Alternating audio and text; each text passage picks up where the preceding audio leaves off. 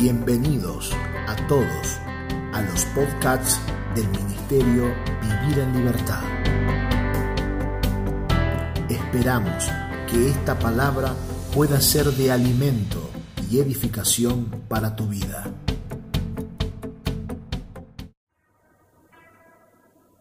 Mis amados, paz del Señor a todos y bienvenidos a nuestro altar familiar de nuestra octava semana. Estamos gozosos en el Señor de poder aprender a Cristo en nuestros hogares, en nuestra mesa, en la tranquilidad de nuestro hogar, llenando todo nuestro ser de su palabra y del alimento que ésta proporciona. En esta semana vamos a continuar hablando acerca de la bendición. Vamos a oír un pequeño resumen o una pequeña última parte de lo que vimos el cuarto y último día de la semana pasada para ponernos más o menos al día y refrescar la memoria y luego continuaremos con esta enseñanza que nuestro apóstol Juan Balistreri nos está enseñando acerca de la naturaleza de la bendición. La gente se dio cuenta de que Isaac era un bendito, que la bendición no era de Abraham, porque Abraham ya se había muerto. Pero dice la Biblia que Abraham le dio a Isaac la bendición, se la transfirió. Y todo el mundo se dio cuenta que Isaac era un bendito de Jehová. Génesis 26 versículo 28. Acá me quedé. ¿Cuántos levantan sus manos al cielo y dicen, Señor, háblame ahora? Va a venir una descarga de revelación sobre nuestra vida. ¿Lo encontró? Dice así, y ellos respondieron, ¿quiénes fueron ellos? Los vecinos de Isaac. Hemos visto que Jehová está contigo. O sea, tú no eres un bendecido de tu padre, ahora la bendición está en ti. Haya ahora juramento entre nosotros, entre tú y nosotros, y haremos pacto contigo. Miren lo que dice ahí. A ver, alguien que me lo grite donde yo quedé leyendo. A ver, que no nos hagas mal. Acá vamos a derribar algunos mitos que hay en la mente de la gente. Yo le voy a decir una cosa, hermano. ¿Sabe cuál es el gran problema suyo y mío? Que a nosotros nos enseñaron que el diablo es el que te maldice. Y usted tiene que romper ese mito porque yo le voy a enseñar algo fundamental para su vida. Satanás no tiene poder para maldecir. La bendición y la maldición salen de Dios. Acaban de empezar a saltar los demonios tradicionales, como leímos el comienzo, que por la tradición, dice, invalidan la palabra. Eso dijo Jesús. El concepto tradicional suyo es que el diablo maldice. El diablo es un arcángel, es de la clase de ángeles. Satanás no tiene poder. Dios le dijo a Abraham, bendeciré a los que te bendicen y maldeciré a los que te maldicen. Dios cuando viene a tu vida viene con bendición viene con bendición, con bendición. La maldición viene a una persona cuando usted ha ignorado la bendición de Dios sobre su vida. Usted no ve la bendición que está delante de sus ojos. El efecto lógico de una bendición ignorada es la maldición. Por eso que cuando los vecinos de Isaac ven que la bendición de su padre está sobre Isaac, se le acercan y le dicen, no nos hagas mal. No le dicen, ora por mí, bendíceme, que tu bendición me llegue. No,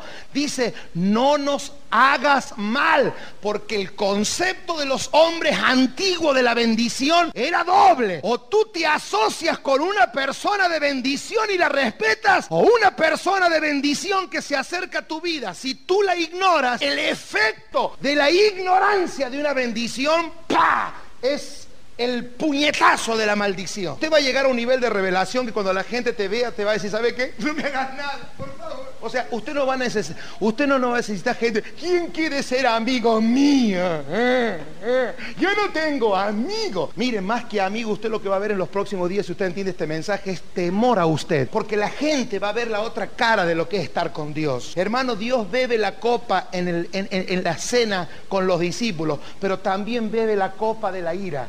Yo le voy a decir algo que usted nunca ha oído, pero Dios disfruta ver también. Cuando una nación o una persona no bebe de la copa, de bendición que nosotros bebemos, dice Pablo, beberán de la copa de su ira. Entiéndalo. Usted nunca va a ver a Abraham diciendo, ¡ay, que el diablo no me haga mal! No, Abraham sabía que si algo mal pasaba es porque era un cabezón. Cuando a Abraham se le terminó la prosperidad, él no dijo, ¡oh, padre, el diablo me ha sacado! No, se dio cuenta que él se había asociado con Lot. El día que dejó a Lot, a los dos minutos se le aparece Dios. Y le dijo, ¿te separaste de Lot? Sí, ha vuelto Dios a tu casa. ¿Ves? Toda relación que usted tiene extraña, aparta a Dios. No es el diablo, es usted que se mete con la gente correcta. Y yo también, que soy el primero que inauguró el peor de esos males. El diablo. Nosotros, el diablo. Claro, ¿por qué más fácil sobredimensionar al diablo que hacerte responsable? No es el diablo, es usted. El diablo, mire, el diablo es un pobre ser. Te lo voy a pintar como es el diablo ahora. Para el mundo es terrible, pero para el cristiano el diablo es un ser sumamente depresivo. Por eso cuando una persona está en depresión dice, ese tenía un espíritu inmundo. Los espíritus son lo que producen. Si una persona está deprimida por un espíritu inmundo es porque tiene un espíritu deprimido. O sea, un, un demonio que anda, no es un demonio que anda con fuerza. Porque si el demonio fuera fuerte, usted andaría fuerte. El diablo es un hiperdepresivo, es un chusma. Debe tener cada remazón en el infierno que no me lo quiero No en el infierno, en el mundo espiritual. Nosotros creemos que el diablo es la superestructura organizada para... Mira hermano, si él es padre de rebelión, se le debe de armar cada remo el diablo. Yo voy a ver el video cuando vaya al cielo, que ya me vaya y que esté por una eternidad y tenga acceso al mundo espiritual. Le voy a pedir a Dios que me pase. Porque nosotros, mire hermano, si nosotros que supuestamente somos santos, tenemos cada lío Imagínese el diablo que todo lo que tiene es rebelión. A usted le han sobredimensionado al diablo. La bendición y la maldición están delante de ti al solo alcance de una decisión que tomes en esta noche. Diga conmigo, ahora le toca a Jacob. Más, rápido, no sirve para nada eso que he dicho ahí. Diga, ahora le toca a Jacob. Digan conmigo, bendición es la seguridad interna de que yo tengo una naturaleza impartida de Dios en mi espíritu. Hermano, cuando la vestidura de bendición no es entendida, viene el efecto de la maldición. Mire, mire lo que dice Génesis. ¿Cuántos saben la historia de Isaac con sus dos hijos, Jacob y Esaú? A ver, usted va a entender algo que a lo mejor nunca entendió o solamente refrescarlo. Mire, dice, y Esaú respondió. ¿Cuántos se acuerdan que Jacob se vistió con una piel porque Saúl era peludo. Yo esa gente que tiene mucho pelo. Y el padre sabía que Saúl era peludo. Entonces, como, como Esaú le vendió la primogenitura a Jacob, usted va a entender ahora por qué Esaú odió a Jacob toda su vida. Usted lo va a entender hoy. Cuando Jacob se pone eso y se acerca al padre y el padre lo empieza a eulogio, eu, palabra, eu, bueno, logio, logo, palabra,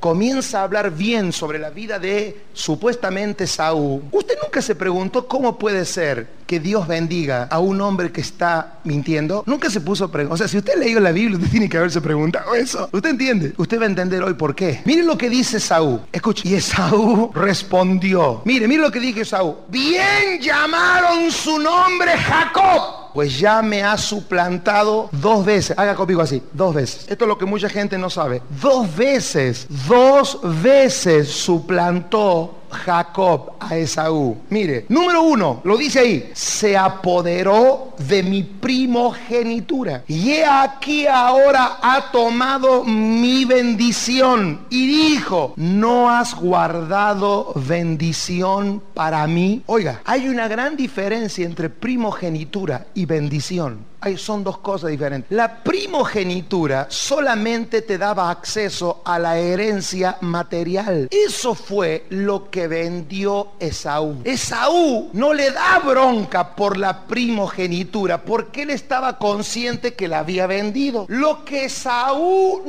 nunca se esperó es que Jacob le sacara a su padre la bendición. La bendición es la naturaleza que por herencia se transmitía de Abraham a Isaac, de Isaac a Jacob. ¿Ve? Digan conmigo, dos veces. O sea, dos veces dice. Porque hermano, la primogenitura era que tú recibieras el mejor campo del Padre. Si hoy vivieras y las, y las mismas leyes de, de Oriente funcionaran y tú eres el primogénito, tú recibías la mejor parte, recibías más dinero, recibías... Eso no le importaba a Jacob. ¿Sabe por qué? Porque Jacob sabía que la primogenitura podía conseguirse con la bendición. Es decir, la primogenitura te daba un campo. A Jacob nunca le interesó un campo. A Jacob no le interesaba un auto. Jacob no se peleaba por la herencia de una casa. Jacob pensaba así. Y mi padre me transfiere la naturaleza de la bendición que tiene Él, Dios a mí no me dará un campo, me dará las naciones de la tierra. Conmigo, ¿no has guardado bendición para mí? Y la respuesta fue no, la di toda. Isaac le dio todo. Mire lo que dice. Cuando Esaú oyó las palabras de su padre, clamó con muy grande y muy, diga, amarga. No, no, usted no me está oyendo. Amarga. Exclamación. Estoy leyendo 27:34. Y le dijo, bendíceme también a mí. Ellos sabían lo que era la bendición. Padre mío. Y él dijo, vino tu hermano con engaño y tomó, tomó tu bendición.